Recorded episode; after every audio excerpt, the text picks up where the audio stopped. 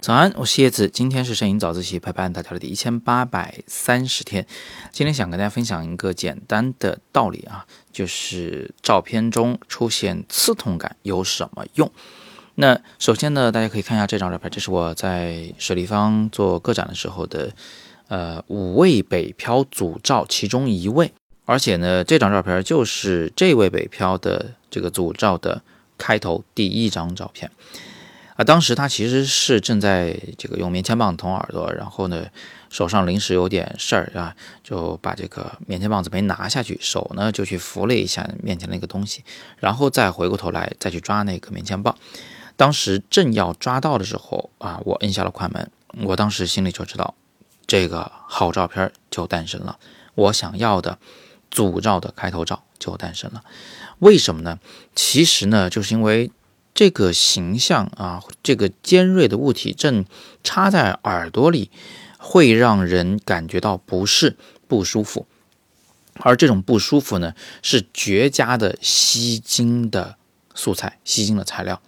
啊，那为什么要吸睛呢？啊，主要是因为现在我们这个信息大爆炸时代嘛，呃，这个每天大家看过的照片，少说也数十张、数百张。那么人家会在你的照片这停留多长时间呢？跟你组照的开头第一张很有关系。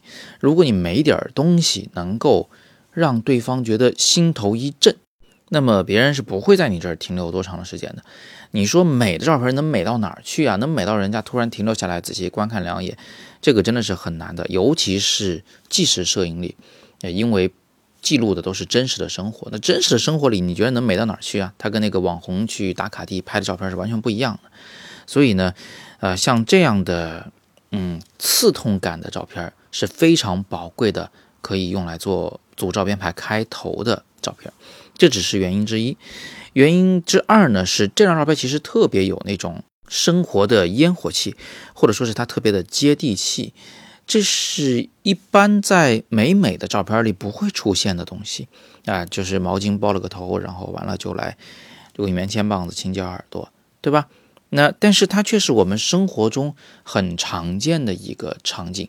当你把这个生活中很常见的细微的动作、细微的这种事件，用照片给定格下来，展示在，比如一个展览中的时候，那么这个细节就会被放大啊，会被凝视，会被思考。那我们看到这样的照片时，它似乎就有了一种仪式感，它这个预示着我们将展示一个。再普通不过的人的生活，一位普通北漂的生活。那么基于以上的两点原因呢，我自己是非常喜欢这张照片的，要不然也不会用它来做组照开头，对不对？呃，不知道各位经过我这么一解释，现在能不能接受这种以前肯定不喜欢的，甚至觉得有点厌恶的啊，刺痛了你的照片呢？其实它的存在是有道理，是有原因的。希望通过今天的早自习呢，大家又能对摄影多一重理解，能接受更广泛的呃不同审美方向的照片。那么今天我们就聊到这里啊！如果想进一步提高审美，欢迎点底部的那个黑色卡片，加入我们的超级会员，那里有我很多的主题讲座，其中很多都是跟审美有关的，是在外边听不到的课。好，今天是摄影早自习陪伴大家的第一千八百三十天，我是叶子，每天早上六点半，微信公众号“摄影早自习”，不见不散。Música